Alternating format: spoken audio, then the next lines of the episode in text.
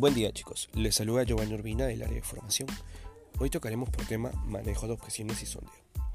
Cuando empezamos a sondear a un cliente podemos identificar sus necesidades para luego poder mencionar los beneficios de nuestro plan. Por ejemplo, si hablamos del Internet, asumamos que el cliente tiene familiares estudiando o trabajando desde casa, mencionando que ahora el Internet es una herramienta fundamental del día a día y el Internet que le vas a brindar es fundamental. Luego, tenemos las objeciones del cliente, por ejemplo, sobre el descuento del 50% por 6 meses. Algunos clientes mencionan qué pasará luego del séptimo mes. Una de las objeciones que puedes utilizar es que luego de los 6 meses el cliente se puede comunicar con Movistar y solicitar un plan que se adecue a sus necesidades y aparte de eso, pues contará con un ahorro durante los 6 primeros meses. ¿De acuerdo?